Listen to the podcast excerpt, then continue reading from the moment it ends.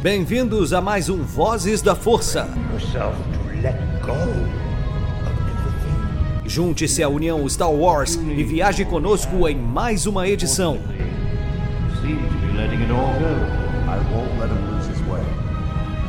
Seja também a fagulha que manterá a chama de Star Wars acesa por muitos anos.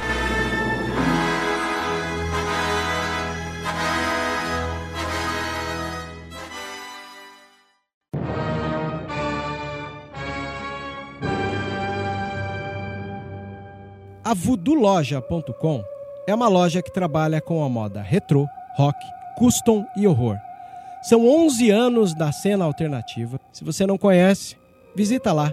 Tem no Instagram Voodoo Loja, uma das melhores lojas e parceira nossa. Isso é rock and roll puro.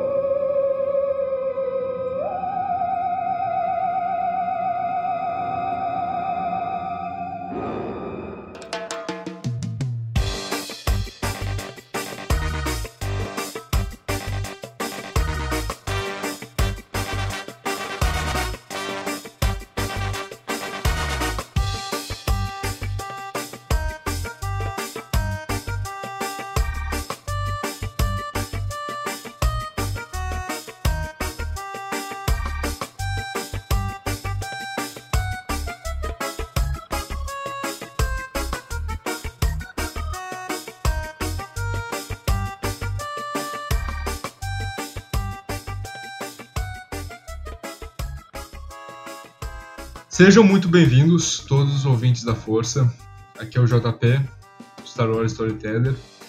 E hoje, é, mais uma vez, na, na presença aqui da Nath, a gente está fazendo uma edição focada mais no público feminino. E hoje é ela quem vai apresentar, assim como a edição passada, que a gente fez junto com a Ana, do Tradutores dos Wills. Então, hoje ela vai entrevistar uma convidada muito especial, então eu passo a bola para ela agora. Fala aí, Nath. E aí, gente, tudo bom? A Nath de novo, vocês já estão cansados de me ver aqui, não é mesmo? Hoje a gente vai falar um pouquinho com a Tainá. Tainá, se apresenta aí, fala de onde você é, o que você faz, fala bastante sobre você. É, olá, tudo bem? Muito obrigada, Nath, muito obrigada, João. É um prazer estar aqui. Meu nome é Tainá, eu sou de Ribeirão das Neves, região metropolitana de Belo Horizonte, Minas Gerais. É, eu sou mestre em História Social da Cultura pela UFG. E, especificamente, meu trabalho é sobre história da África.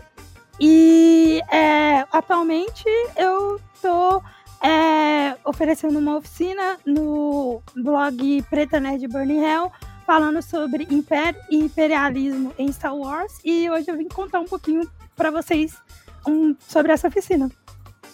Maravilhosa. Pode começar então contando um pouquinho sobre o seu tema, mais ou menos como você pensou nisso daí. É, é esse tema surgiu porque o vocabulário, né, para falar de império, imperialismo, ele faz totalmente conectado com a nossa realidade histórica, né? A própria emergência do universo de Star Wars ali no, no, no na questão da Guerra Fria, das lutas, que está conectado com as lutas de descolonização da África e da Ásia. Então, é, a partir dessa ideia né, do império, como que existe essa, esses ecos né, sobre o nazismo, o imperialismo, é, fazer uma análise a partir de um repertório de, que a gente estuda nos estudos pós-coloniais, para pensar é, a agência, não só pensar a estrutura do império, mas a agência das populações que foram é, colonizadas ou vítimas de colonização dentro desse universo. Muito bom, muito bom. Eu acho interessante falar sobre isso, Tainá, porque tem muitas pessoas, principalmente homens, eu diria, que assistem Star Wars e não acha que o Império tem a ver ou, ou é praticamente igual o nazismo, sabia? É, eu não sei muito bem qual é a leitura que eles estão fazendo do Império, assim, mas assim, é totalmente. Se você for pegar todas as estruturas, inclusive a gestão tecnológica, a desumanização, a exploração, inclusive da natureza, né? Se a gente for pensar em todo de todos os planetas? É, que todos os planetas, na verdade, são, é, têm os seus recursos naturais usurpados, uhum. trabalho forçado, tudo isso são características do nazismo.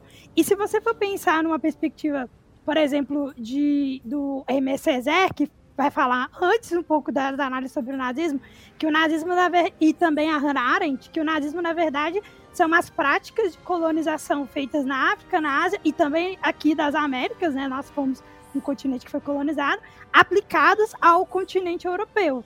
E por isso que vai ter esse, essa grande rever, reverberação. Então, assim, colonização, nazismo, império, tá tudo imbricado tanto na história, é, na, na, nossa história e também no universo Star Wars. Eu vejo, assim, né, como espectadora apenas, que não entendo é, maravilhosamente bem como você sobre as paradas históricas, que o criador, né, no caso George Lucas, quis deixar isso bem claro. Mas por algum motivo, a interpretação das pessoas é que, ah, eles só queriam fazer algo bom para a galáxia, sendo que, as, que os caras literalmente escravizavam a galera na cara dura nos filmes, sabe? Então, como que as pessoas podem ver isso acontecendo e não associar rapidamente ao que aconteceu na nossa própria vida? Antigamente. Exa exatamente. E a gente tem que pensar também que, né, o discurso, é, se você falou o discurso nazista da época do nazismo, é lógico que ele não vai falar de uma, uma violência direta. Tudo isso é mascarado e tal. E é lógico que hoje a gente já tem uma, uma noção das consequências e qual foi a prática da violência em outros corpos, nos corpos das, dos judeus, dos testemunhos de Jeová, das pessoas é, Homossexual. é, homossexuais. Então, tudo isso reverberou em uma violência sobre determinados grupos. E é lógico que, é, apesar de todo o, o, ódio né, do discurso ser, reverberar, é, principalmente sobre o, o, os judeus, é, é, a prática, né, a, a, a, visualidade do nazismo ela veio logo, muito depois. Né? E então é, eu sempre penso nisso quando vai, a gente vai pensar em Star Wars, que é, o discurso e o discurso é, do Império é um discurso de tecnologia, de avanço, assim como o do próprio nazismo era de tirar a Alemanha do buraco depois da Primeira Guerra. Então, não necessariamente o discurso é, ele vai anunciar a violência, mas a violência ela é uma consequência direta dessas práticas é, coloniais e, e, essas práticas de extermínio, né? Quando a gente está falando de nazismo. Só que esses discursos também é, vão, rever, vão, vão ser herdeiros de uma, uma prática de desumanização que já acontecia no continente africano, na Ásia, e que aconteceu, por exemplo, com os povos originários aqui da América. Sim, sim. E, isso a gente vê muito claro. Eu acho que é muito claro. Eu, eu, acho engraçado até as pessoas não verem. Porque é muito claro. Quando você assiste o, a trilogia clássica lá de 1970 e 80, você vê que no Império não tem uma pessoa que não seja um homem branco. É, é, muito bom isso, sabe? Porque tá muito na cara. Não, não tem como não perceber. Sim, é, o discurso colonial ele sempre está atrelado à supremacia branca, né? Porque ele ele está atrelado com uma, uma ideia de que existe uma, uma um, o dominado e o dominador, né? E é o, e o, que a gente chama de fardo do homem branco na historiografia, né? Então, eu acho que muitas pessoas que acreditam que não existe esse, essa questão da dominação é porque está caindo no conto do fardo do homem branco, né? Que era aquela história que os europeus falavam, que, né, olha, tadinho de nós, nós temos que levar a civilização para os outros, como se esse, esse processo de levar a civilização não fosse em si uma expoliação dos recursos e da própria vida do, dos povos que foram colonizados. E é exatamente isso que acontece em Star Wars, né? Porque, assim, mesmo que você não pegue só a trilogia clássica para se basear nisso, eu não sei se você assistiu o Mandaloriano, Sim, mas. Então, é muito maravilhoso, né?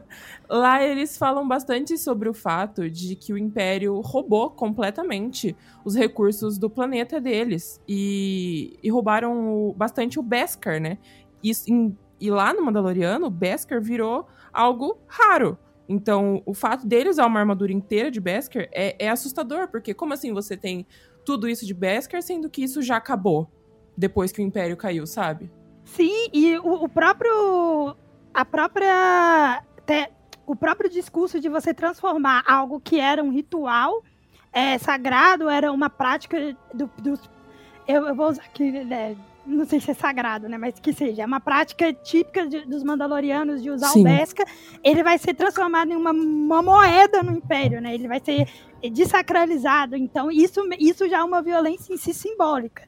E aí, depois, como que os Mandalorianos vão ter que reconstruir a sua própria é, sociedade a partir de, desse desfacelamento que o Império deixou depois, né? Então você vê eles é, ali escondidos e tendo que fugir, e essa própria é esse próprio problema que eu acho que é o que mais me fascina no Mandaloriano, que é o que acontece com as populações depois que o Império se retira.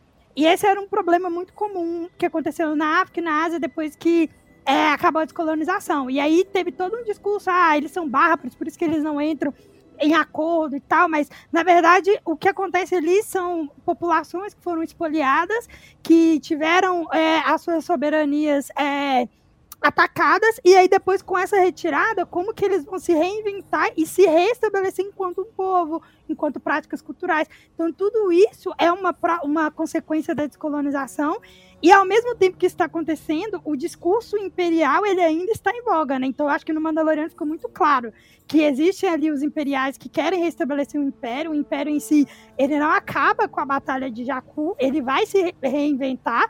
E ao mesmo tempo tem essa população que sofreu, que foi espoliada, que é, sofreu inúmeras violências, que também tem que se reestruturar dentro de uma nova ordem, né? Porque é, todo o processo de, de colonização é um processo de é, pilhagem. Né? Já, já, já diria no, nos estudos africanos, a gente sempre fala isso, né? Um processo de pilhagem. Por mais que eles falem que vai levar a tecnologia, a tecnologia que é levada é uma tecnologia mínima para retirada máxima dos recursos naturais ou da força de trabalho.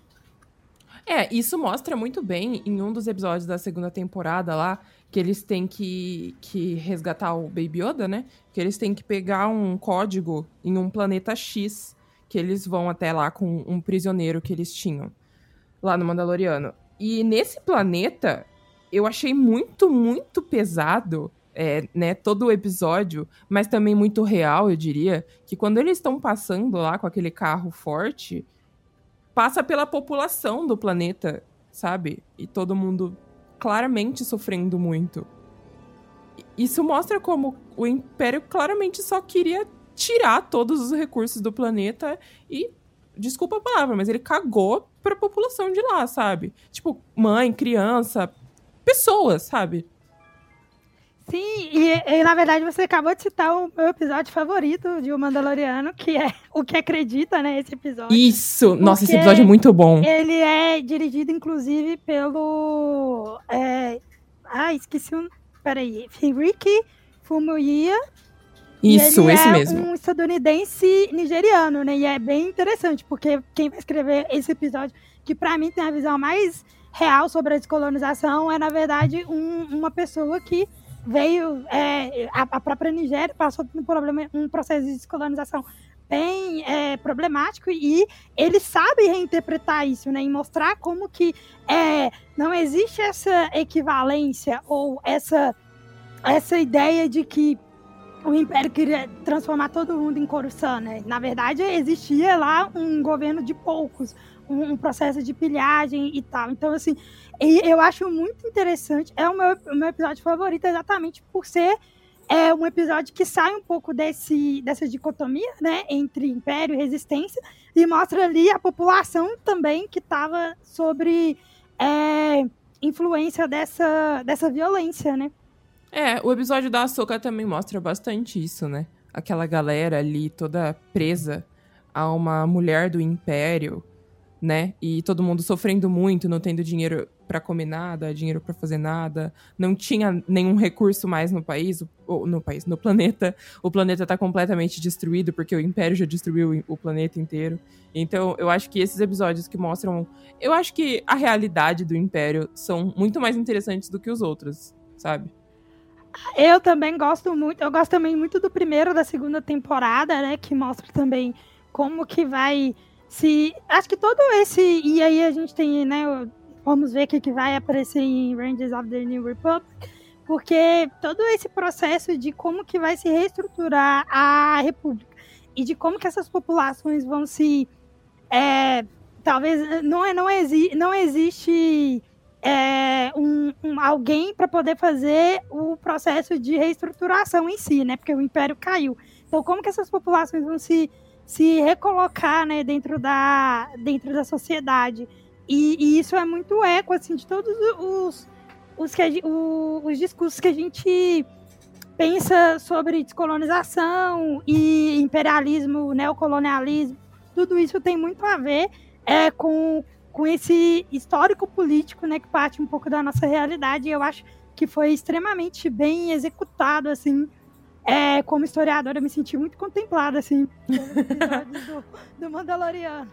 Cara, que muito, muito legal saber disso. Porque eu gosto justamente da série, porque ela sai muito do que os filmes são, sabe? É muito algo à parte dos filmes, eu diria. Porque nos filmes a gente não vê tanto essa realidade. É mais a parada da ficção mesmo.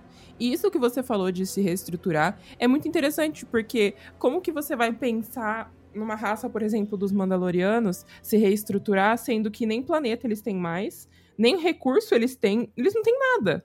Eles não têm união, é que, na verdade, né, os povos mandalorianos, quando são retratados em Star Wars, na verdade, eles nunca tiveram a união deles. Cada um tem um clã e é isso aí, sabe? Mas eles viviam muito bem assim no planeta deles. Isso não quer dizer que dá a liberdade do Império lá e arrancar tudo. Não. Mas, é, como que um povo que naturalmente já não se dava bem, né, vai se reestruturar depois da queda do Império, sem um planeta, sem um líder e sem nada? Como que isso acontece? É, na verdade, é um processo complicado. Estamos aí falando sobre a soberania. Acho que existe todo esse processo de infiltração do império dentro das próprias disputas é, internas dos planetas, né? É, o que no, o François Fanon vai chamar de guerra fratricídia. E aí o Império ele se aproveita disso. E eu acho que ele faz isso muito bem com os Mandalorianos. Ele faz isso, acho que em é, Clone Wars, quando vai falar de, de, de Moncala, né? Como que Sim. tem essa disputa. Então o Império ele também sabe infil se infiltrar dentro das disputas internas para também tirar sua responsabilidade, né? Tipo, ah, então esse, esse povo está guerreando e a culpa não é minha, mas é, essa infiltração dentro da mentalidade, ela faz parte da própria tecnologia do discurso imperial, né? E eu acho que em Rebels, é, Clone Wars e, e, agora no Mandaloriano, é, mostra muito como que isso estava impregnado, assim, e que não era só uma questão de a disputa tecnológica, que não era só uma questão de ai, o bem para para a galáxia nem nada, né? Tá aí, é, estamos vendo aí refletido o impacto desse processo de colonização sobre essas populações. Sim, e é muito, muito legal como mostra pra gente que depois da queda do Império, principalmente lá no Mandaloriano, as pessoas elas acham que as coisas não vão acontecer da mesma forma de novo. É, como o Império aconteceu e ninguém fez nada para parar eles, né? E agora, depois da queda do Império, como tudo tá se caminhando para virar a primeira ordem. E algumas pessoas percebem, mas não fazem nada, sabe? Uhum. É, tipo, isso faz parte da. Acho que trazendo um pouco pra, pra nossa história, né? Vício de historiador. É, a gente sofreu esse processo, por exemplo, veja a descolonização das Américas, né? A gente Sim. sofreu um processo de colonização no século XV, aí depois teve a descolonização ali no XIX, descolonização assim, né, a independência, mas aí vem o que? O, o próprio é, capital estrangeiro, tudo isso para configurar o que a gente chama de imperialismo, né? Imperialismo estadunidense, eurocêntrico, aí fica aí a, a, a cargo de qual, qual viés você vai analisar. Mas então, o, o que eu acho interessante é que é, Franz Fanon falava isso, né? A gente não pode esperar a colonização se suicidar. É, ou seja, ele nunca vai morrer de boa vontade. Né? O Império, ele pode ter ali, ter a data ali do, da Batalha de Jakku, mas ele em si, ele ainda não morreu. Até a não. própria Operação Cinzas foi uma forma do, do Imperador garantir que iria existir tanto uma, uma perpetuação da violência do Império no imaginário, ou seja, eu vou ali fazer aquela atrocidade lá e para as pessoas não esquecerem o poder do império, ao mesmo tempo que ele vai reorganizando os seus plantéis para poder fazer. E isso já é a primeira ordem, né? Então é, é muito clássico, eu acho que também dá, quando a gente vai falar sobre descolonização, esse processo de reorganização. Então, é, não é mais aqui uma ocupação colonial, mas aí eu vou ter é, um imperialismo sobre outros aspectos, sobre o aspecto da especulação financeira, do mercado internacional, das sanções, de bloqueios. E, e, e, esse processo da economia é muito potente, eu acho que no Mandaloriano, né? O como que essa economia fragilizada vai colocar é, esses povos à mercê ali, por exemplo, né, no episódio que a gente comentou, tá ali rodando o império para cima e para baixo e tipo a população não pode fazer nada. Ah, é porque ele é ele é conformado? Não. Quem tem os recursos? Os recursos ainda continuaram na mão dos Moffs. Os recursos ainda a, o, o, as naves, todo o arsenal. Então assim, né? É, é, é complicado, né? É falar que. Então eu acho que nesse sentido, é, essa passagem do final do Império para o início da, da Primeira Ordem também é muito é bem feita e bem estruturada assim sobre como funciona o processo de colonização é, historicamente falando. Sim, sim. Mas eu acho que essa parte que eu tinha falado sobre as pessoas não perceberem, as pessoas que eu quero dizer, a galera, por exemplo, a galera da Nova República que tá ali, aquele. Acho que é general, aquele cara, ele começa a falar sobre Alderan com a Cara Dune. E ele mesmo fala sobre algo estranho estar acontecendo. Se ele tá lá dentro da Nova República e a galera tá tentando reestruturar a galáxia por causa da queda do Império, por que, que essa galera não corre atrás para não acontecer de novo? Entende? Entendi. Já que essa galera tem os recursos. Eu acho assim, eu não. Aí seria eu especulando, assim. Eu... Não, é especulações. Total especulações. Se pode especular, então tá bom. É, só especulações, é, tá tudo certo. É, duas coisas, eu acho, né? Primeiro, a questão de se reorganizar um Estado depois da fragmentação do Império é muito complicado. É, a gente tem ali os interesses é, individuais, né? Como o próprio é, acho que até o cliente que fala, fala aqui, né? Ah, agora surgiram senhores de guerra, surgiram. É, então você vê que tem várias disputas sobre soberania. Né? Então, assim, tem as próprias disputas internas do, do, do, dos países ali, quem vai. Quem vai. É, países, né? Dos planetas. dos planetas. Eu confundo às vezes também. é, muito, é porque a configuração dos planetas é muito Estado-nação, né? Então, tipo, é, muito. A gente fica com essa ideia na cabeça. Mas, assim, a, as próprias interesses locais é, em, em, em, disputas, porque eu acho que quando a gente fala sobre descolonização, também tem, às vezes, uma visão muito romântica, né? Ah, então o colonizador saiu, né? O império caiu e ele não tem disputas de poder interna. Na verdade, existem e isso que vai facilitar o trabalho do império se, se reestruturar. E aí também tá, tem a, a nova república, né? Eu tenho os meus problemas, né? Com com, por exemplo, o fato deles arrumar outro planeta do núcleo, né? Porque eu acho bem complicado, né? Vai fazer tudo de novo. É, vamos reestruturar essa dinâmica de núcleo e orla, que é, é muito ah, é. dessa é muito herdeira Exato. dessa metrá metrópole colônia. É assim. Poxa. Meio que a gente não liga pro que tá pra depois da orla exterior, né? Tipo, ah, não Isso. ligo. Aconteceu, dane-se, sabe? Isso, e é aí onde que o Império tem a força. É a força não, né? Onde o Império tem o, o, a estrutura. Entendi. Ai, que frase problemática, mas é verdade. Mas é ali que ele se estrutura, porque é onde as pessoas é, veem os problemas, é, as pessoas estão sendo, às vezes, é, negligenciadas pela República, e aí eu estou falando aqui da, da, da primeira trilogia, né? Estão sendo negligenciadas, Sim. e é ali onde você consegue se, se, reestru, é, se se colocar enquanto uma oposição de um governo que não está dando conta. Então você já consegue construir essa. Então eu acho que era uma oportunidade para a nova república se, se reorganizar de forma diferente e eles acabam repetindo alguns erros é, que a república antiga cometeu, como a própria dinâmica entre Ola e Centro, é, que eu acho problemática. Muito. Eu também acho muito problemática, assim, vendo como apenas uma espectadora, né? Você não sabendo totalmente como você, que nem o que você falou agora, deu tipo uma explosão na minha cabeça. Faz total sentido. Porque vendo isso acontecendo, eu ficava meio tipo, Tá, mas por que que você não liga para quem tá para lá da, da orla exterior? Sendo que é nessa galera que você tem que mirar. Porque quando você precisa de ajuda, é essa galera que você chama. Sabe? É.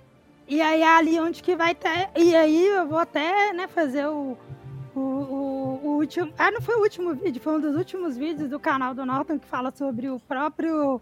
É... Você quer falar do canal do Norte? Peraí que ele vai entrar aqui, ele quer falar ah, um negócio. Não! Ele tá aqui, peraí que eu vou dar o um fone pra Deus. ele falar. Peraí, só um minuto.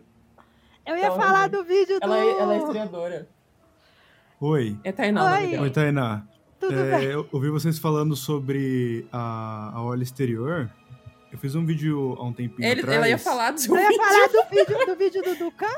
Isso! É, é, sensacional esse vídeo. Eu achei ele perfeito. Ah, então pode falar. Desculpa, Tainá. É que eu quis pegar o gancho. Não, mas era isso. Eu ia falar que o vídeo era, era perfeito exatamente porque ele, ele mostra como que o, o Império sabe onde que tá o problema, não só do, do, dos separatistas, mas também como ir na ferida dos próprios Jedi, né? Então, tipo, eu achei muito, muito sensacional esse vídeo.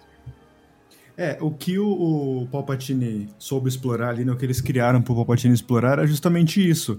A República tá mantida ali no núcleo, a galera rica de sempre, e os planetas que entraram com a promessa de, cara, vem cá que a gente vai te dar recurso, gente para trabalhar, tudo. Os planetas que entraram depois foram sendo cada vez mais sucateados e com seus recursos roubados. Então não foi muito difícil você, pro Palpatine, criar um começo de umas guerras clônicas ali. Ele chega num planeta insatisfeito, que é lá na PQP, abandonado, que a República nem liga e fala: Cara, te dou recurso. Quer juntar com nós? Exatamente. E, e aí vai até a própria. É, teve um também. Ah, ele vai ficar aqui muito claro que eu sou muito fã do canal, né? Porque aí eu vou falar de outro vídeo. Obrigado. Que é o, o, o a ideia da, da, das guerras clônicas, que é uma guerra totalmente entre do, dois tipos de é, populações que são desprovidas de humanidade. E aí, quando você falou em um dos vídeos sobre os clones e os, e os androides. E aí, como que a própria. Então, a própria dinâmica colonial ela passa por essa, essa perspectiva de desumanização. E aí. É, você. Eu tô lendo o comentário. Ai, se concentrei. E aí você faz todo esse processo de uma guerra que está acontecendo, mas que está é, ocorrendo violências diretas por exemplo, os pró próprios clones, né? Que né, o canal adora clones, também gosta de clones, é, que, que são desumanizados, e os próprios droids, que inclusive só vão ser construídos a partir do próprio é, genocídio da população de Geonosis, por exemplo. É, e você cria dois inimigos para a população em geral, né? Dois inimigos não humanos, no caso, né? Então, Isso. uma evolução não natural ali, uma criação não natural de clonagens, ou seja, eles não são tão puros contra, quanto a gente que somos humanos de maneira natural. E também temos os droids que, teoricamente, não têm alma, não tem nada. Então, você cria dois inimigos, coloca a população ali no meio, então já tem dois, duas forças para a população em se odiar, e você acaba com tudo isso criando o um império. Então, acabamos com os clones, acabamos com os droids, salvamos a galáxia. E a, a Alta República, desculpa, eu já vou devolver uh, eh, para vocês conversarem. Mas na Alta República agora eles estão mostrando muito como esse processo aconteceu, porque o primeiro livro já abre com essa promessa de expansão, sabe? Expansão do Oeste, do Velho Oeste, vamos lá minerar. É basicamente isso. A primeira, o primeiro capítulo é uma galera numa nave indo colonizar planetas afastados. E aí, tipo, você joga isso para 200 anos no futuro e você vê aonde que foi plantada a, a sementinha do, da guerra, sabe? Sim, eu vou aqui. Eu tava até ouvindo o último podcast, né? Vocês falando da Alta República, eu vou aqui fazer uma meia culpa, né? Porque a República já, já é uma colonização em si, né? Eu não sei como é que funciona os processos em si, mas assim, pelo que eu estou percebendo, então também ali já está o, o, a ideia, né? A ideia entre de, de, dissociar a metrópole da colônia era o que fazia a dinâmica colonial funcionar tanto aqui nas Américas como foi depois nos outros continentes. Então, acho que você não largar essa dicotomia entre centro e núcleo é problemático. E aí, quem, como que você vai prometer para essas populações que viram os problemas da Primeira República que a Nova República não vai reproduzir isso? Esse que é o meu, o meu questionamento. E talvez aí resida uma das forças da, da, da Primeira Ordem, porque aí você mantém um, um sistema de desconfiança geral, e aí quando a Primeira Ordem vem já é mais fácil, porque você já tem uma população que já foi explorada e ainda continua fragmentada. Total, você vem sempre trazendo a, a ideia, né, pelo menos até agora da primeira ordem, sempre vem trazendo essa esse, novo essa nova sensação de controle, sabe? Então, bom, a nova república não está se estruturando, peraí que eu vou te ajudar. Como você vai me ajudar? Bom, acabei de destruir a nova república inteira, então agora ou você vem ou eu vou destruir você também. Então vem sempre um, um, um novo, ah, pelo menos até a, a, a primeira ordem, é sempre uma, uma, roupagem assim. Entra a república, a república fica é desordenada, desorganizada, chega uma força ditatorial absurda, derruba aquela república e inicialmente as pessoas aceitam esse, novo sistema de segurança. Porque o Império, cara, a parte mais legal do, da Vingança do Sith é a galera aplaudindo uhum. o Palpatine criando o Império. Então, e na primeira ordem foi igual. Se você assiste o Resistance, que é a animação, o Capitão Doza lá, que é um dos principais, ele aceita a primeira ordem na base porque ele tá sendo atacado por piratas. E aí quando ele vê a primeira ordem tomou conta. Então vem muito essa sensação de de as pessoas vão sendo ludibriadas por esse falso controle. É bem interessante. Bom, eu vou devolver aqui, Tainá, desculpa. Bom podcast para vocês. Beijos. Obrigada. Muito obrigada, meu bem. Aru, Aru, voltei. Olá. qual, é a, qual é o assunto? A gente tá falando da, é, da ideia de controle. E eu acho que também com, conversa muito com a própria é, ideia de.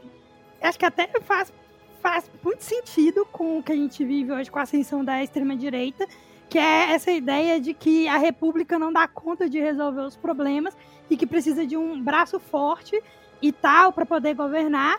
E, e, isso é e isso acaba reverberando a, a, própria ascensão de Hitler com, quando ele diz de ele acaba com a República de Weimar na Alemanha, vai decidir legitimação dos governos é, democráticos, falando que eles são fracos, etc, etc. E aí as pessoas acabam caindo nessa ideia da ordem, porque o discurso da ordem ele é um discurso higienizado, é um discurso é, que, que promete muito, mas a prática, na verdade, que está permeada sobre essas violências, o uso falsos direitos, desumanização, todo esse processo. A prática tá é o negócio da ladeira abaixo, né? É, exatamente. A prática ladeira... é só ladeira abaixo. E aí é a questão, né? Primeiro, é você desumaniza uma população, fala que ela é a, a, a culpada, né? O, a, os, os Jedi, os separatistas, são culpados de estar dando tudo errado, e aí você abre mão do seu, do, do, da, da democracia em prol de uma, de uma ideia de ordem, que na verdade é uma, uma artifício de controle para poder aumentar a exploração, lucro e, e de, determinados, é, de determinados grupos principalmente os grupos que estão ligados ao centro do poder do império e que estão ligados a, a, ao próprio imperador, assim, pode-se dizer. Sim, eu acho que é uma ideia de ordem que não existe, na real. Você joga isso pra galera e parece ser uma coisa. Você joga isso pra galera e parece ser uma coisa muito.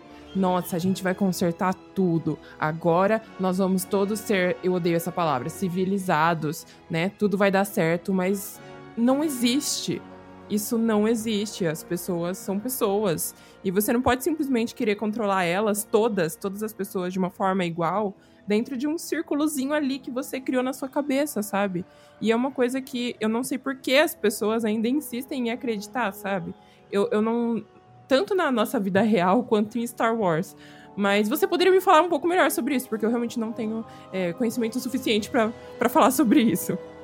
Ah, o discurso da ordem, ele, ele, é muito sedutor, né? A própria ideia de, de que você vai é, conseguir é, faz parte do imaginário, né? Então, é essa ideia, até a, o nosso próprio país né, tem ordem e progresso aí na bandeira, tem o lema, lema positivista, faz muita ideia desse, desse imaginário iluminista de que é, iríamos organizar a sociedade. Só que o que as pessoas não pensam é, é que o iluminismo ele foi criado por homens brancos, europeus, e aí ele participava né? de um processo de hegemonização que em si excluía, já excluía, por exemplo, em si as mulheres é, europeias. E aí, daí vai as populações nativas, as populações colonizadas, as populações racializadas. Todas essas pessoas estão fora desse discurso. Eu acho muito engraçado, por exemplo, a própria figura da, da esposa do Reagan lendo os direitos, é, os direitos do homem. Assim, na ONU, e é uma mulher lendo os direitos do homem. Eu acho essa figura muito emblemática. Porque, na verdade, em si, é, está pensando um sujeito que em si é um sujeito masculino, um sujeito homem, um sujeito branco, um sujeito europeu. E essa ideia de que você vai conseguir, a partir daí, fazer um, um, um, um governo que caiba toda a multiplicidade que existe na, no, no, nosso, no nosso planeta, que não é uma galáxia distante, não tem um milhão de sistemas, mas é muito diverso em si, é uma ilusão que foi vendida no, no, no, iluminismo, e aí a gente acaba caindo muitas vezes nesses discursos. O que eu acho, na verdade, que tem que ser feito é essa. Como que eu posso falar? Uma ideia de criatividade. Nós temos que cada vez mais é, politicamente é, transformar a democracia em cada vez mais democrático, né? incluir mais pessoas e fazer essa gestão.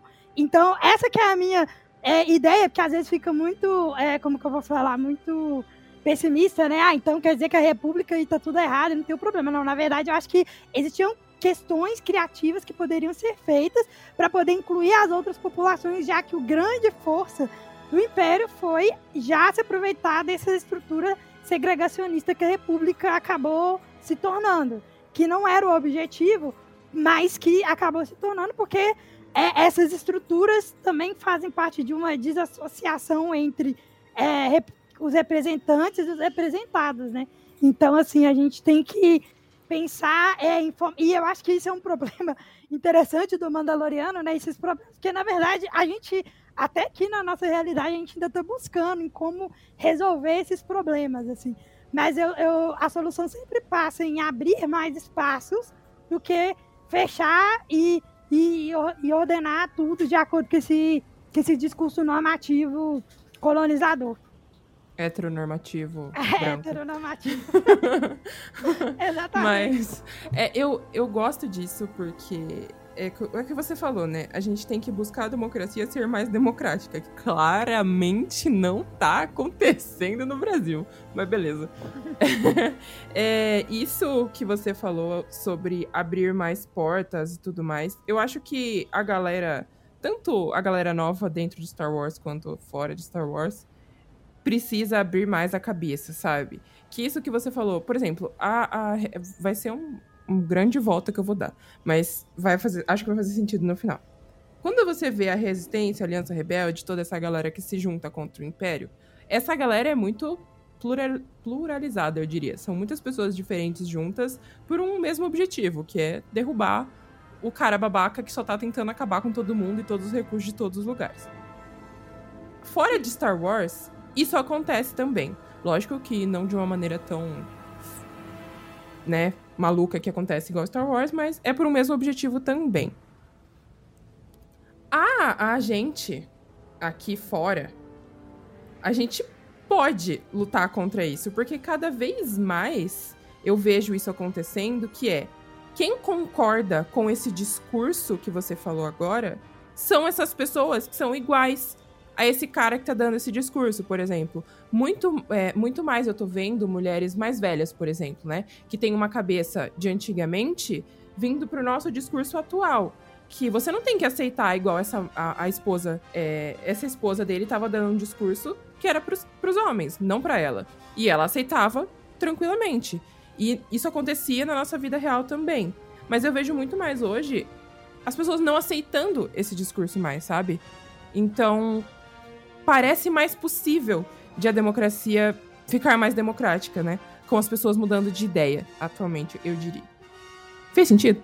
Sim, fez sentido. Eu acho que parte muito disso é, que você falou é de sempre procurar o diálogo e é, entender. É, tem um, um, o Todorov, né, um teórico que ele fala muito desse final do, do nazismo e tal, e ele sempre fala que a, a, democracia ela é você respeitar o direito do outro e a diferença do outro e sempre buscar um diálogo entre é, todos, todas essas é, essa pluralidade, né? E então assim, eu acho que a, o, é muito mais fácil é, você procurar conversar com essas pessoas, com as mulheres, as pessoas que fazem parte do que a gente vai chamar dentro do, dos estudos pós-coloniais de subalternizados, ou seja, essas pessoas que vão ser colocadas dentro dessa situação inferior pelo discurso o que é... a galera chama de minoria? Isso. É, As eu não minorias. gosto muito do termo minoria, Sim, é, porque as mas... mulheres só são maioria em si. então, né? assim, se só fosse uma questão de números, estava bom, né? E aí, é, então eu acho que assim, eu prefiro usar esse, essa ideia né, de subalternidade. Eu não conhecia esse termo, mas muito obrigada. É, não, mas assim, não é que minoria tá, tá errada. Quando você fala minoria, eu entendo o que, que você tá dizendo. É porque eu, particularmente, prefiro usar esse termo de Show de bola. Porque são. Nem, nem, o discurso, ele tá nessa. Né, o discurso é, colonial, heteronormativo que a gente tá falando, ele tem essa força exatamente porque ele não é plural. É, ele é para um grupo específico. Se fosse a questão de números, é, tava bom para nós mulheres, vamos falar em si, é, porque inclusive somos a maioria. Mas a força do discurso está nessa cooptação, está nessa é, alienação.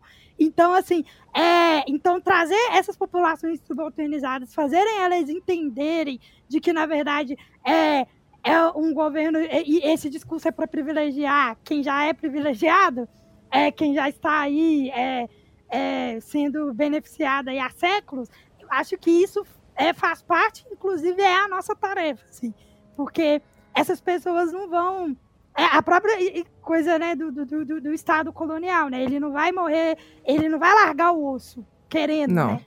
Então faz muito mais parte da nossa, é, no nosso engajamento, da nossa luta coletiva, e aí eu acho então, que é de, de tentar trazer isso. Então, mas eu acho que se torna muito difícil fazer isso, né? Porque o que foi colocado na cabeça das pessoas, tanto em Star Wars quanto fora, que você tem que ter medo da pessoa que tá dando esse discurso. Você tem que ter medo de questionar essa pessoa, medo de questionar a ideia dela e medo de falar sobre isso. Eu escuto, desde que eu sou criança, que política não se discute. E eu fui entender que política se discute sim depois que dos 18 anos. O que é completamente problemático. Porque como que você vai colocar na ideia de uma pessoa que está crescendo, se tornando um indivíduo ali, né? Fora os pais, que você precisa discutir certos assuntos para você poder colocar a sociedade para frente, sendo que você tá colocando medo na cabeça dessa pessoa. E muitas pessoas que não têm esse mesmo entendimento, né, sobre o que a gente tá falando aqui, têm medo dessa discussão. Pessoas adultas, pessoas idosas, enfim, a maior quantidade de pessoas que você pode imaginar tem muito medo de falar sobre política. Só vai pelo que tá falando, sei lá, aqui no Brasil, por exemplo, na Globo, entendeu? Então, como que você vai chegar nessas pessoas? É, eu acho o medo é uma, uma das melhores ferramentas de controle, assim. É, podemos dizer sobre a. Porque ele vai na subjetividade, né? Ele é. Aí, nossa, você bem, bem Foucaultiana, né? Que é o, o micropoder, né? em que você incute a própria pessoa ou a pessoa do lado dela faz a figura do Estado de reprimir. Não precisa nem da figura do Estado em si, né? O grande império de ir lá e, e, e, e reprimir, né? As próprias pessoas se tornam internamente é, reprimem determinados assuntos é, dirigidos pelo medo. Eu acho assim que uma da, das coisas interessantes de se fazer é partir é, eu, eu, essas discussões, assim, e, inclusive a partir do, do próprio Star Wars, é, o, o é, podcast, parte da cultura pop, faz, é, é, interessante porque parte da realidade das pessoas. Eu acho que talvez também a gente fica muito na uma ideia de é, uma discussão política que a gente chamaria de uma política pura, né? E aí fica naquela mundo das ideias e tal. E às vezes, assim, partir de questões da realidade, coisas que a pessoa gosta, partir é, da própria, por exemplo, do, do se a gente for discutir questão das mulheres, da própria realidade, né, da, da é, mostrar para essas pessoas, para essas mulheres mais velhas, como que a realidade dela é, é problemática. E talvez, assim, também partir do, do, do, do discurso que essa, vai ter gente também que não, não vai aceitar, né? E aí não, não desanimar. Eu acho que parte muito disso, assim. E, Sim. inclusive lá no, no blog, né, com a Anne, ela até fala sobre uma, uma, uma, questão de disputar né, esses espaços. Então, eu, por exemplo, antes do, de conhecer o Preta Nerd, eu já tinha desistido desse mundo nerd, achava ai, muito. Ai, muito tóxico, tóxico a palavra que você está procurando. É tóxico, tóxico, direitista, não me sinto bem e tal. E aí a, a, a Anne Kiangala, né, que é a criadora do blog, sempre mostra essa perspectiva de disputa, né? Nós não podemos abrir mão da disputa. Maravilhosa, e tá certíssimo. as nossas, é, com os problemas que a disputa coloca, né? Que são eventuais é, derrotas, eventuais vitórias. Isso aí a gente pode aprender muito, né? Com a própria resistência, com os rebeldes, né? E não se deixar abalar por isso, né? Porque às vezes é Inclusive, às vezes o trabalho nem vai ser terminado na nossa geração, né? Mas a gente tem que continuar disputando os espaços, a narrativa, o, o, o diálogo, porque às vezes até o diálogo a gente tem que disputar, né? Porque as pessoas já estão muito fechadas em si. Nossa, muito. E eu acho que isso é interessante porque eu eu fui entender, né, sobre muitas pautas só depois que eu entrei na faculdade, comecei a estudar e tudo mais. Eu sou designer, não estudo nada sobre sociedade e essas coisas assim. Mas você acaba conversando com pessoas diferentes, entendendo ah, o lugar de cada um, falar com outras pessoas que têm outras ideias que as suas e abrindo um pouco mais a sua cabeça. E aí eu tomei para mim que, como pessoa, principalmente mulher, eu queria levar esse discurso de você não merece, você não precisa disso para sua vida para frente. E ajudar, né, a pessoas, principalmente pessoas mais velhas que têm essa cabeça um pouco mais antiga, a entender que não é assim que funciona. E recentemente, e ela mesma fala isso para mim, eu consegui colocar na cabeça da minha tia que o relacionamento que ela tava era um belo de um lixo, sabe? E você colocar na cabeça dela que da, da pessoa que ela não precisa daquilo, que ela é autossuficiente, entendeu? E cada vez mais isso me motiva a, a, a ir para frente nesse discurso. Tipo, você não merece isso, você não precisa disso. Não é assim que funciona. E, e, discutir sobre o assunto, sabe? Nada agressivo. Não chegar e falar, termina com essa pessoa, que essa pessoa é um lixo. Não, sabe? E aos poucos, falando que você é mulher, isso acontece na sociedade há muito tempo. Você não precisa. É, você não é obrigada a fazer o que você não quer. Essas coisas, entendeu? Então, isso acaba me motivando a falar sobre esse assunto. E principalmente na, na área do, da cultura pop, porque o assunto que eu estudei foi design. Mas o que eu quero fazer, que eu faço, né, que eu gosto, é animação. E justamente o meu TCC foi sobre isso só que foi voltado para o público infantil. Porque eu acho que essa ideia que a gente tem de, de discutir essas coisas quando a gente é adulto, eu, eu não gosto dessa ideia. Eu acho que você tem que colocar essa ideia desde quando é uma criança, porque lá ela tá formando o pensamento dela, sabe? para se tornar um indivíduo. Então, eu gosto de discutir esses assuntos, assim, principalmente com um público bem jovem, eu diria. Sim, eu acho que é exatamente esse o caminho é, em questão de é, propor uma, uma, um outro tipo de novos olhares, né? E eu Sim. acho que é, você trazer outras perspectivas é, de mulheres, de pessoas é, racializadas, é, é, faz, faz todo sentido, porque a nossa visão do mundo é condicionada pelo lugar social que a gente ocupa, né? E aí, às Sim. vezes, também é a partir do diálogo que você vai conhecer o, nossa, o outro que não é você, né? Não sei se essa frase fez sentido. Faz, faz muito sentido. É, é, isso. Então, eu acho. Então, por exemplo, é. Igual, aí, os vídeos, por exemplo, do canal sobre WandaVision. Nossa, eu adorei seus comentários, assim. Porque eu acho que às vezes eu vi vários vídeos falando, assim, muito da perspectiva de. de e inclusive tava com. Eu não sei porque eu não estou falando de WandaVision, desculpa. Mas assim, né? Maravilhosa, porque... pode falar, tá certíssima. era, só porque, tipo assim é, a perspectiva que, que você trouxe nos vídeos dava uma coisa menos assim de. Porque às vezes não tem esse olhar do que é aquela mulher passando por aquele processo de luto. E assim, e que só podia dar a tragédia da dinastia M, uma mulher louca e tal. E esse eu, eu gostei bastante das análises, exatamente por, por ver os méritos dessa, dessa narrativa em que, que coloca uma, uma pessoa, uma mulher complexa. Acho que é, o que você pensa sobre é, as narrativas. Aí eu vou tentar trazer né, para a questão do império, né? Império, tá certíssimo, pode trazer. É, a gente vê ali uma perspectiva muito homogênea que trata ali, ah, ou você é rebelde ou você é império.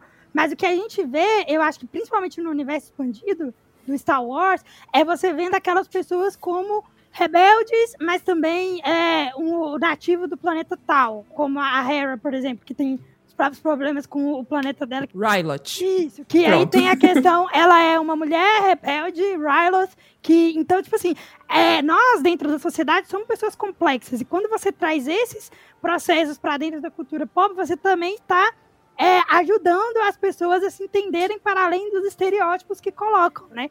Porque é, e, e, isso é muito, muito importante. Eu, eu gosto muito da Hera, melhor personagem maravilhosa. Ah, eu sou assim e... com a Sabine, eu entendo. Nossa, ah, ela é meu personagem favorito. Mas ela é meu personagem favorito. Eu, eu gosto sou... de uma mulher pilota, sabe? Tipo, piloto, assim. Maravilhosa. Oh, só vim me Fala, meter pra dizer que. Só vim me meter pra dizer que eu amo a Sabine também. Melhor personagem. A Sabine é maravilhosa, né? A Sabine é uma transgressora, né? Eu adoro. Sim. Então, tipo assim, eu, eu, eu acho que, tipo, é, essas novas propostas de trazer é, personagens complexos, personagens multidimensionais, ele bate nessa ideia maniqueísta. O mundo tem que ser é, colocado entre você fazer um papel só ou você desempenhar aquele estereótipo que foi colocado. Não sei se está fazendo muito sentido, mas Tá fazendo é, total é sentido. Isso. Então, tipo, isso. É, eu sou uma pessoa muito nova, assim, em Star Wars. Eu comecei a gostar. Em, nova, assim, né? Comecei a gostar em 2010. Não cresci com as trilogias. Eu e, também não. E eu gosto muito de, de conhecer o universo expandido, porque cada vez mais vai mostrando as complexidades de estar no mundo. E isso é o que nós temos, né? Na, na nossa realidade.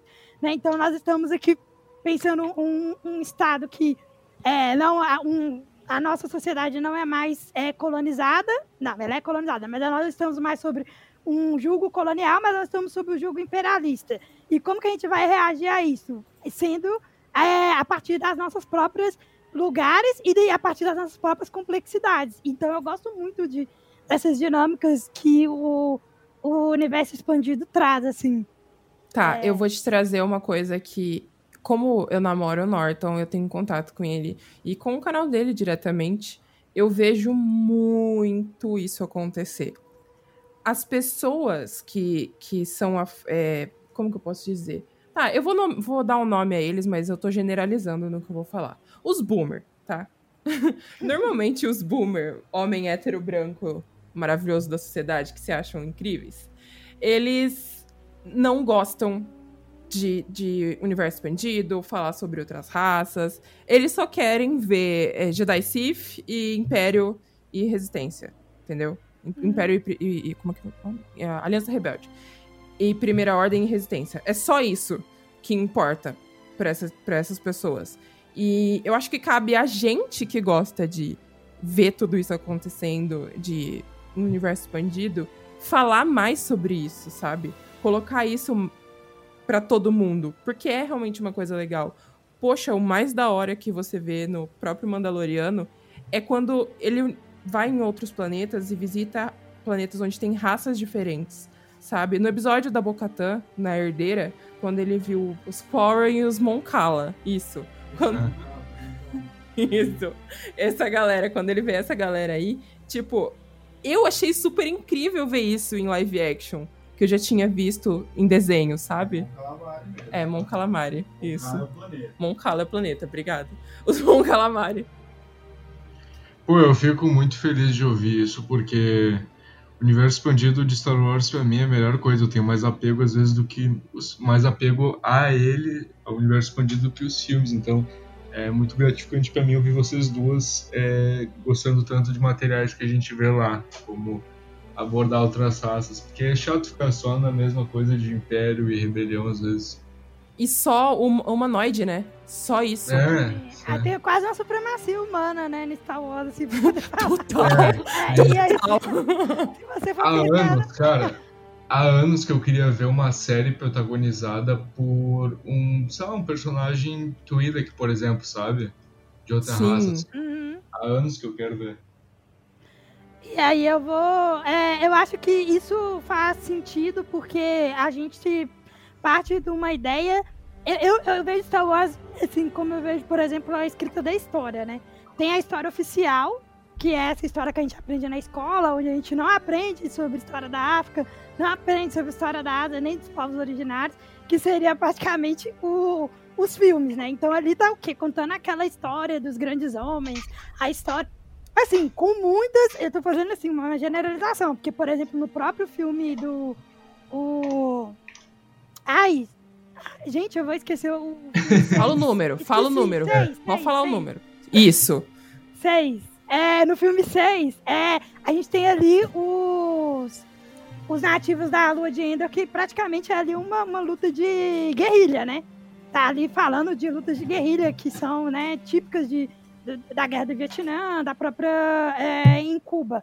Então, tipo assim, mas pensando assim no- nos filmes, eu vejo isso muito como a escrita da história dos grandes homens, e homens, uso a palavra homens, né, porque as mulheres foram apagadas da história por muito tempo, e eu vejo o universo expandido como essa história do subalternizado, sabe? Essa história do pessoal que tava lá resistindo, fora desse, de- desse grande maniqueísmo.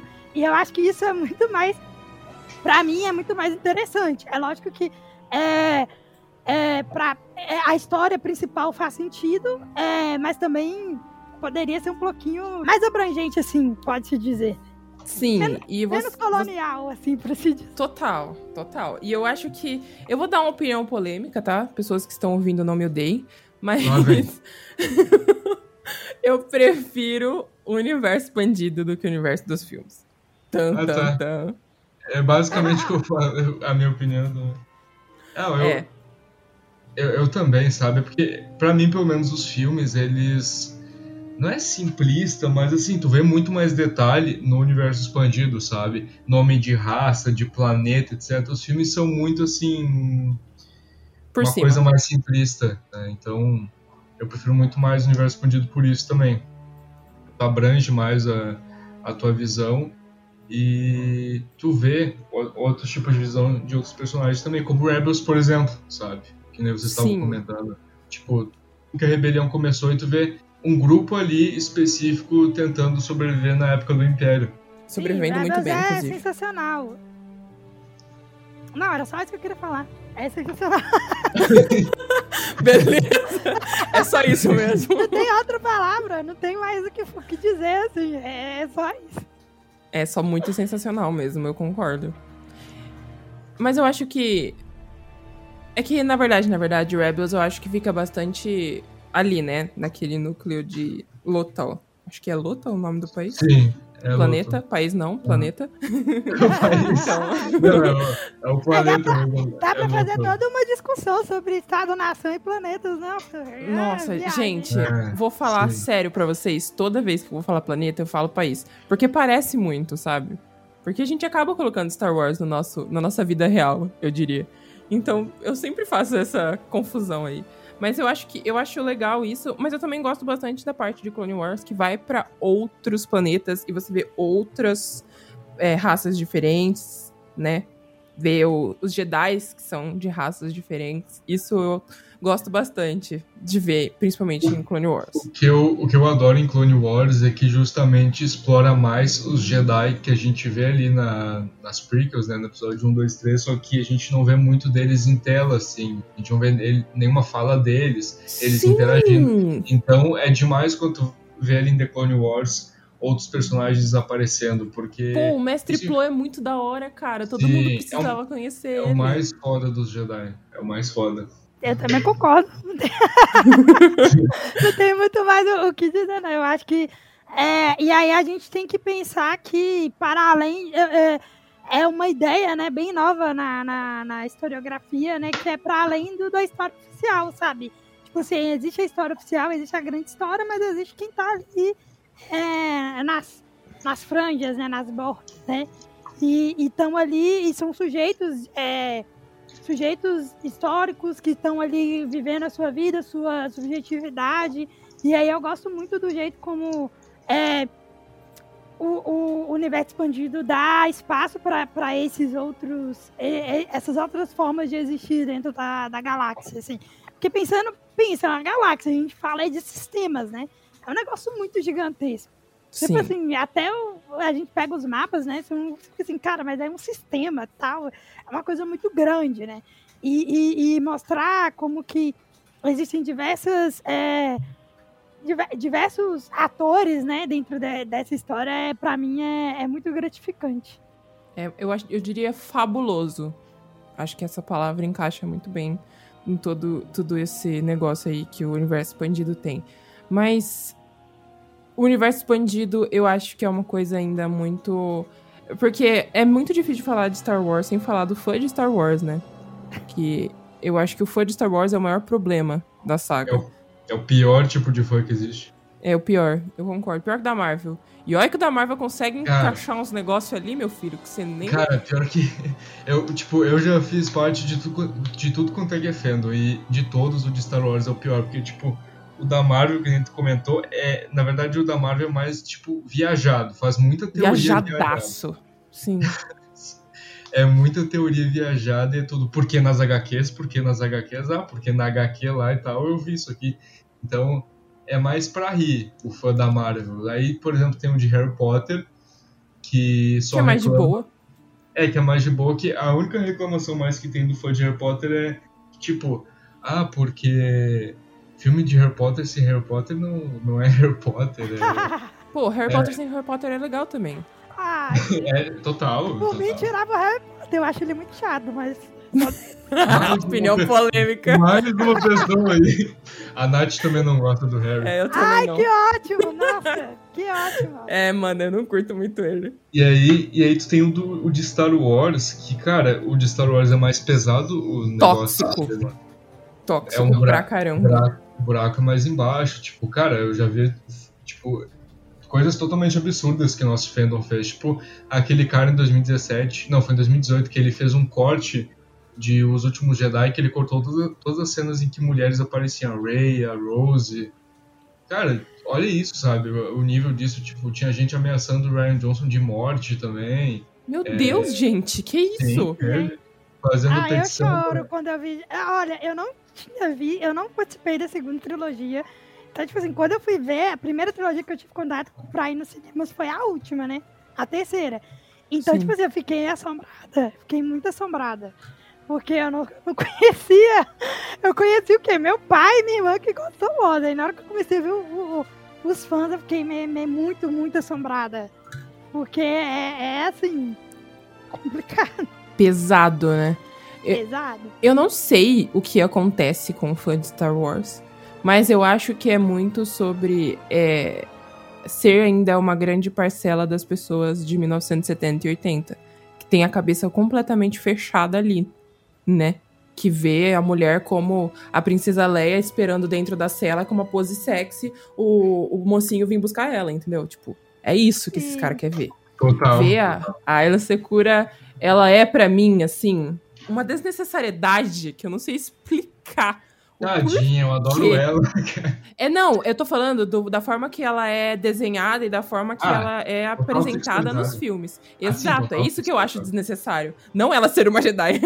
mas... Não ela, mas a imagem que, que, que fizeram dela, né? Tipo, como ela Parece Exato. Parece que foi o Frank Cho que desenhou ela. é, é pesado. Mas é real, é verdade isso que o JP falou. É verdade. É, e, e assim, eu acho que o fã de Star Wars tá muito ligado nisso, né? E aí, quando você coloca mulheres como a Rey e a Rose, que são completamente o oposto. Tudo bem que a Rey foi completamente cancelada, né? A história dela no último filme, mas não vamos entrar nesse mérito agora. É, não vamos entrar nesse assunto. Pelo amor de Deus, Kylo Ren e Rey não, não tem nada a ver. Bem solo, na real, né? O Ben Solo Ai, e o Rey, nada a ver. Nossa, Por favor. Também, nossa, que casal mais sem, sem química. Nada Meu a ver. Não precisava. Ah, Aquele filme todo é errado, na verdade. Mas enfim. Eu também acho. Nossa, eu tô aqui me sentindo em casa. Só as eu compartilho. Ai, cara, é polêmico, é polêmico, mas é verdade, na minha opinião. Pô, é muito pesado você cancelar tudo que tinha acontecido no outro filme, sabe? Mas tudo Eu bem. adoro o filme do Ryan Johnson. Eu também. Você gosta. Ah, cara, eu preciso te dar um abraço. Cara, o, Inclusive, eu até vi, eu tava ouvindo o último podcast, alguém falando assim, ah, eu gostei da Alta, eu esqueci quem foi, que, eu, que tava falando da Alta República, que era bom A Ana. apre- que é para as pessoas é, conhecerem outros lados do Jedi, porque o pessoal vê o filme e não gosta de Jedi. Eu falei, é eu, porque, cara, na hora que falou Jedi tem que acabar, eu falei, nossa, conversou com. Ah, na época que eu vi, eu não, eu não conheci o universo expandido. Me... É por causa disso também. Mas eu acho que ali, eu, eu gostei muito do filme do Ryan Johnson. A Rose, assim, é uma, eu acho até o- a própria história do fim, assim, foi totalmente limada. Eu queria saber como que acontecia o processo de é, é, essas, é, é, sequestro de crianças para virarem Stormtroopers. Até que ponto, é, como que funcionava a desalienação deles. Se você vê o grupo que aparece no último filme, claramente é um grupo racializado. Por que, que era aquele tipo de pessoas é, que eram escolhidos para ser Stormtrooper? Qual que era Ficar numa armadura. é, qual é a, que é uma armadura que em si já é uma, uma posição desumanizante. Então, assim, Totalmente. eu, eu super pirei no fim. E assim, cara, cadê? Cadê meu fim? gente? Sumiram com ele. E fizeram ele só ficar correndo atrás da Rey no episódio 9, Ah, Eu sabe? fiquei triste, eu fiquei Eu também, eu também. Não, e uma das coisas que eu mais gosto, que eu acho que é, é muito, muito polêmico, que fizeram no episódio 8, é o Luke cansado. Gente, aquilo é, é total. Imagina a quantidade de coisa que esse menino não viveu na vida dele, cara. Olha isso, ele chegou, ficou idoso e falou: Eu não quero mais isso, é muita responsabilidade, muita coisa na minha cabeça, eu já vivi demais esse tipo de coisa. Eu não quero treinar essa menina, já olha o tanto de coisa que aconteceu, olha o que eu fiz com meu sobrinho, sabe? Imagina a cabeça desse cara. Uau, E, e o que o ele Luke- fez pra mim foi maravilhoso. E as pessoas só não gostaram desse look. Sabe? Tipo, as pessoas não pararam pra pensar que ele tá idoso, gente. Não tem mais 25 anos lá nas costas. Entendeu? E, e isso pra mim foi uma das melhores coisas que esse filme fez. o Luke tava só a ressaca pós ano novo ali. Total, total. Ele Mas só é não. a questão. Eu fico pensando, né? A questão. O Luke tava querendo uma descansada, né? Tipo, caramba. É, eu super compreendo. Eu também faria isso se eu tivesse uma ilha assim, com. Não é? Você já salvou a galáxia mar. tantas vezes. Por que, que você vai continuar salvando a galáxia? Dá um tempo, meu parceiro. Eu acho, Ai. eu acho muito, muito bonita a mensagem que o Luke passa no 8, que ele fala sobre as pessoas endeusarem ele, né? Que ele era visto como um herói, uma lenda, né? Tinha gente que achava que ele nem existia, a própria Rey, né? Achava que ele era um mito. E Sim. ele tenta desassociar essa imagem dele. Ele fala que ele tenta passar o filme inteiro a mensagem de que ele é falho, ele é um ser humano com defeitos como qualquer outro, como o próprio pai dele era. Ele não era um ser imaculado assim, que era o, o salvador O perfeito, né? sabe? Exato. Então, eu acho linda essa mensagem que ele passa. A mensagem também de que é, sem Jedi não existe mais é, luz ser uma vaidade, né? Esse tipo de, esse tipo de visão, né? Ele diz, ah, é pareza dizer que, que sem Jedi não existe mais esperança e tal. Que ele fica querendo passar a mensagem de que o certo é o equilíbrio. Então, eu, eu amo o Luke do episódio 8.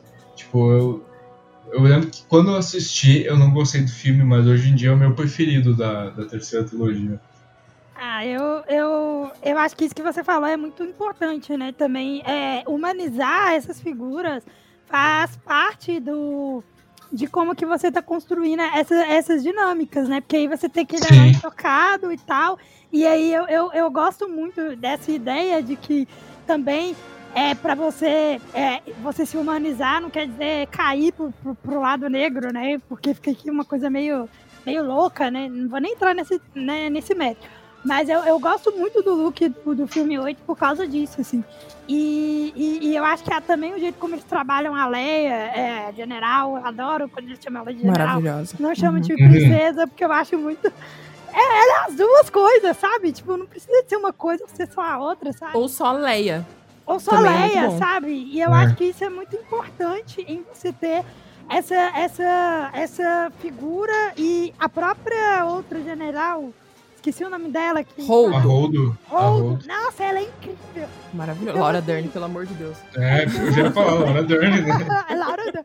Então, tipo assim, você tem ali é, multiplicidades de personagens femininas que eu particularmente sentia falta na, na trilogia original. A Rose, E- cara. Então você, sabe, abre uma, uma- várias perspectivas que a gente está falando aqui muito de, de universo expandido, mas talvez essas questões já estão ali no- no- no- no- nos filmes, e aí as pessoas não, não querem olhar, né? E aí eu penso que é muito olhar narcisista, né? Enxergar ela mesma.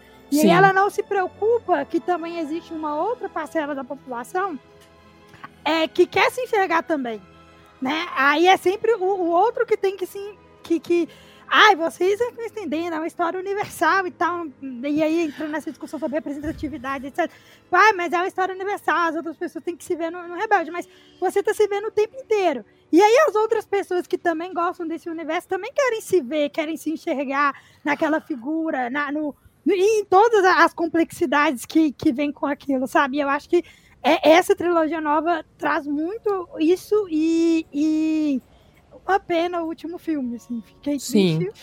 Mas é, eu acho que é, o Mandaloriano caminha para um, pra um, pra um lugar é, que eu, eu estou gostando, assim, particularmente. Totalmente. Ó, eu vou te falar uma coisa séria aqui, que o que acontece com o fã de Star Wars é, o boomer, principalmente, quem lacra não lucra. É a frase deles, e eles acham que assim funciona, tá? É a maravilhosa, ridícula frase deles, que eu queria muito entender o porquê que eles falam isso, porque eles podem se sentir bem e representados dentro do universo e meio que dane-se a gente, que quer ver ali uma figura feminina maravilhosa sendo general, ajudando ali, fazendo a diferença e, e não, a gente não pode, né?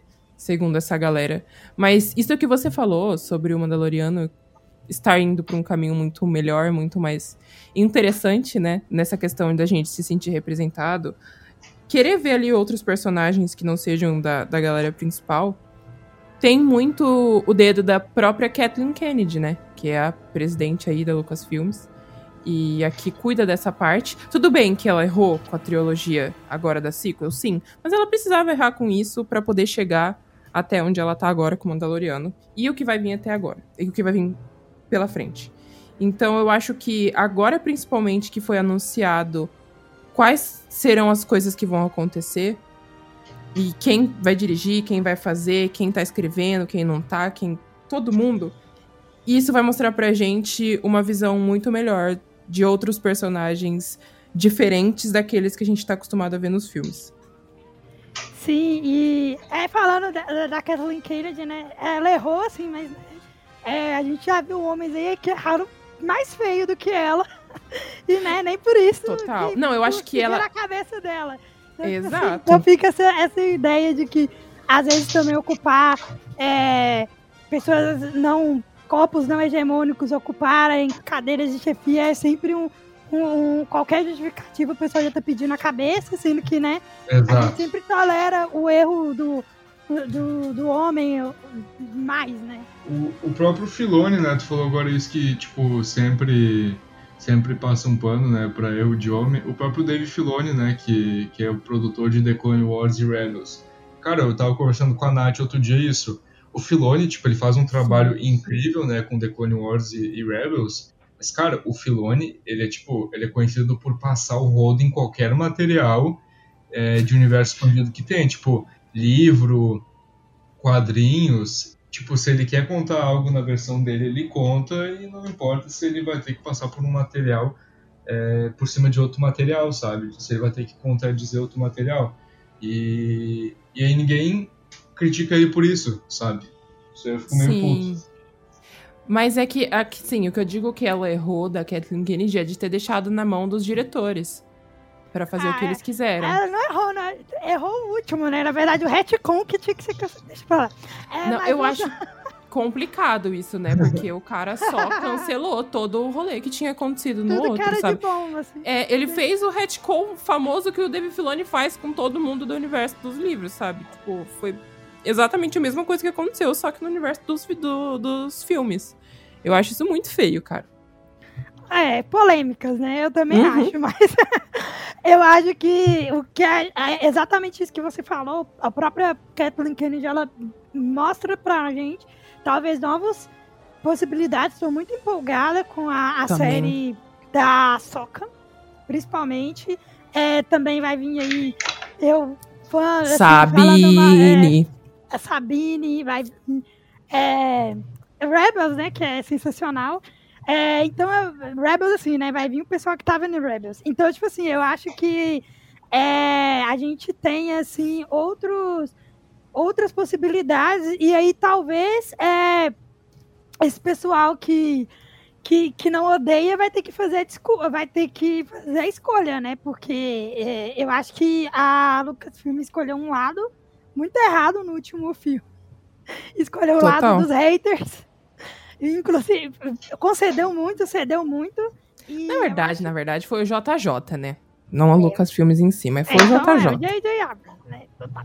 Então, JJ, é, vou concordar, eu concordo com você. Ele cedeu muito para as reclamações e eu acho que agora tá é, uma possibilidade também de construir em cima do novo, sabe? Também.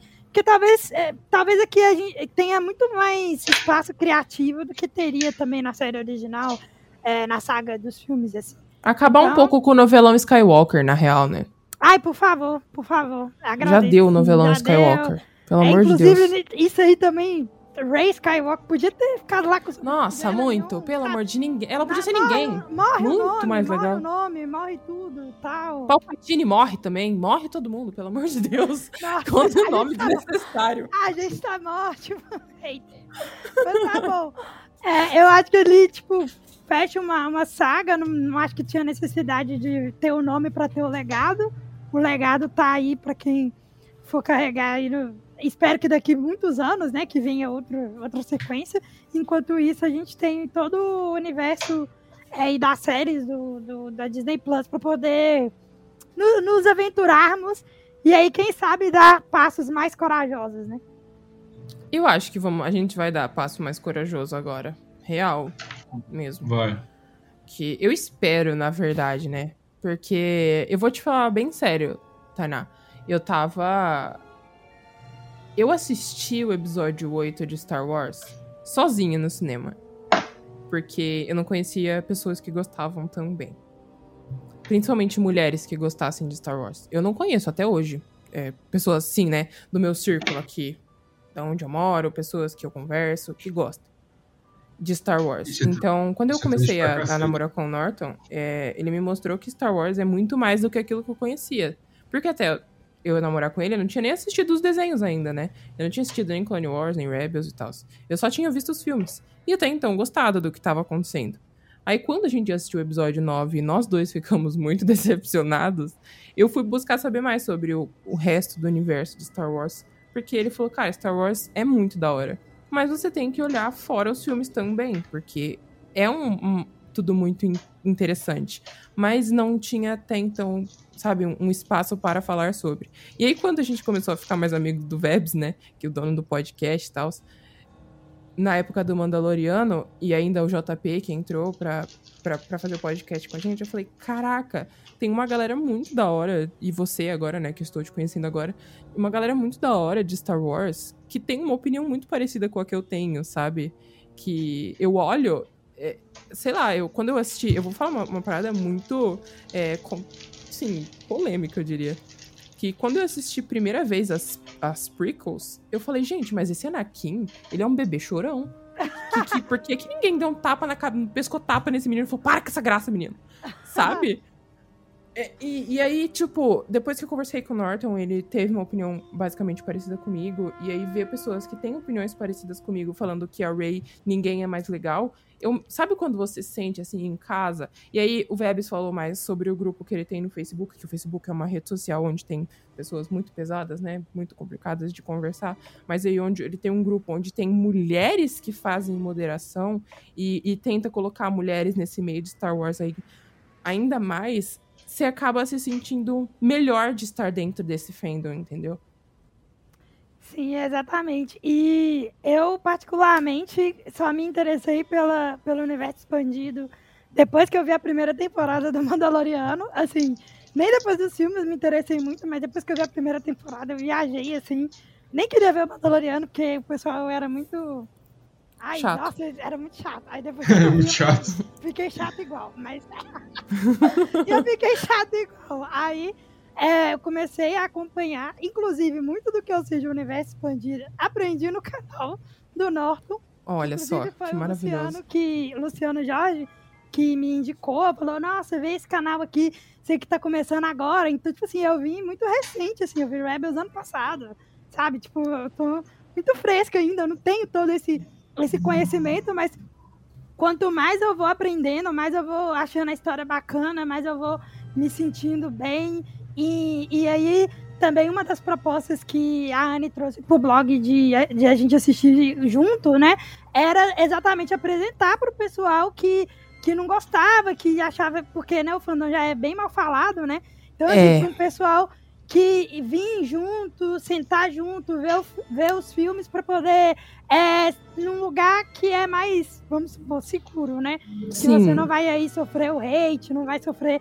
Sa- Sabe porque, né? Me fala aí todos os nomes de todos os, os, os, os Sith existentes, porque Sim. aí eu vou validar o seu conhecimento de Star Wars, né? Não- Cara, é, e aí, tipo assim, na verdade, é- ali a proposta desse ano do, do blog é exatamente assistir junto para trazer novas pessoas e também fazer quem gosta também se sentir num lugar seguro para poder falar suas, suas próprias é, opiniões. E, e aí o, o Vebs entrou em contato comigo, né, por causa da oficina, e eu fiquei muito feliz em saber que, né, a gente não tá ilhado, né? Que, tipo, tem outras pessoas não.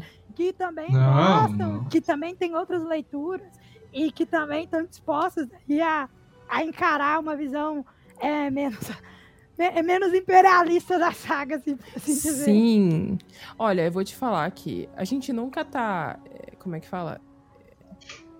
A gente- Sozinho? não, não sozinho, mas imune, né? Eu diria, a, a pessoas escrotas, porque eu já recebi comentários por vídeos do Norton como é, pessoas falando pro Norton, ensina sua mina a falar, que ela não sabe falar direito. Comentários desse nível, entendeu? Porque eu puxo R, que eu falo bem interiorzão mesmo. E aí, sabe. Oi? Então vamos apresentar uma coisa chamada sotaque. É, foi xenofóbico e machista, mas aí também a gente não vai entrar nesse mérito, não é mesmo?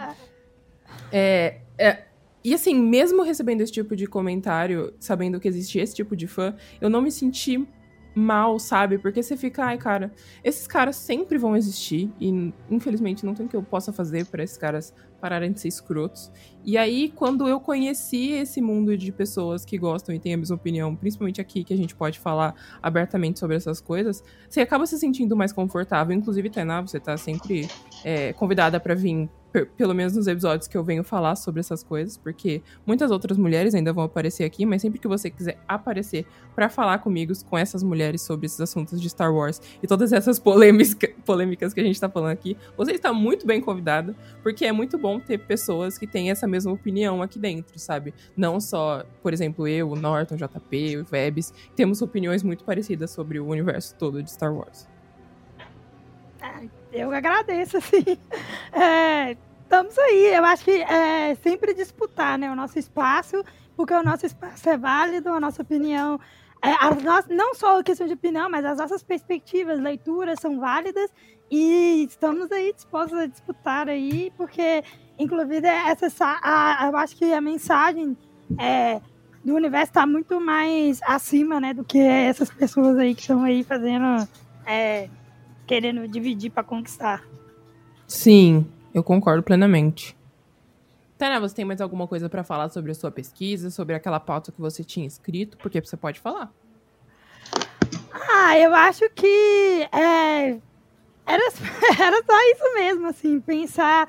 Eu particularmente gosto de. é, a, a Anne tem um conceito que chama de nerdiandade, né? Que é pensar as nossas é, perspectivas é, de vida, de mundo, também dentro da cultura pop, né? Não, não cair nesse discurso de que, né, de que existe é, discurso é, neutro, mas sempre disputar o nosso espaço e é, quem tiver, quiser é, conhecer, né, o, o, não é meu blog, não, eu sou só da comunidade, né, a gente fala dos Burning Hellers, mas quem quiser conhecer, é Preta e Nerd em todas as, as, as redes sociais, é uma perspectiva nerd, feminista, antirracista, é, para quem quiser conhecer.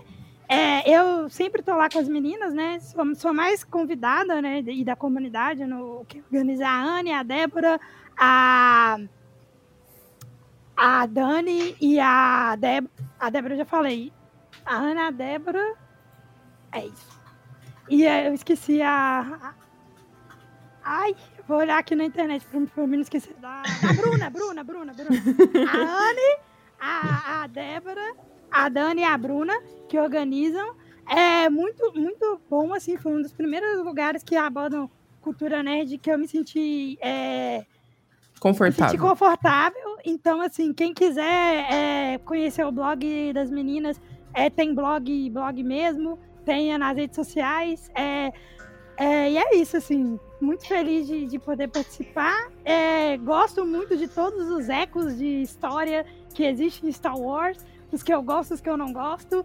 É, e vamos aí construindo novas perspectivas e aguardando aí a série da Sopa. É isso. Muito bom, muito bom. Gostei das considerações finais. Todo mundo aí que tá, tá ouvindo e não costuma não discutir sobre esses assuntos. Vamos discutir mais sobre isso, gente. É muito mais divertido quando a gente vê que a nossa sociedade está sendo retratada na cultura pop. E dá para realmente discutir tudo isso, principalmente aqui no podcast. Por hoje é isso, então, gente. Eu agradeço muito a todo mundo que ouviu até aqui. Eu agradeço muito a presença da Tainá, que veio aqui pra gente conversar bastante sobre história e Star Wars. Tainá, muito obrigado. Tchauzinho. Ah, eu esqueci de falar minhas redes sociais. Arroba Isso. Tainá Elis no, no Instagram. É, só tem foto de gato, mas pode seguir. Show. Muito obrigada, João, por ter participado aí.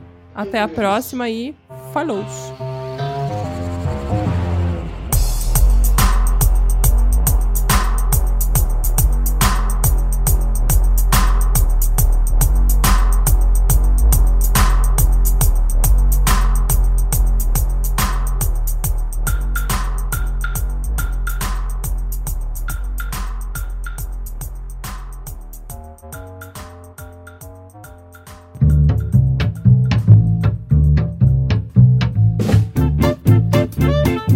Você ouviu e vivenciou Vozes da Força.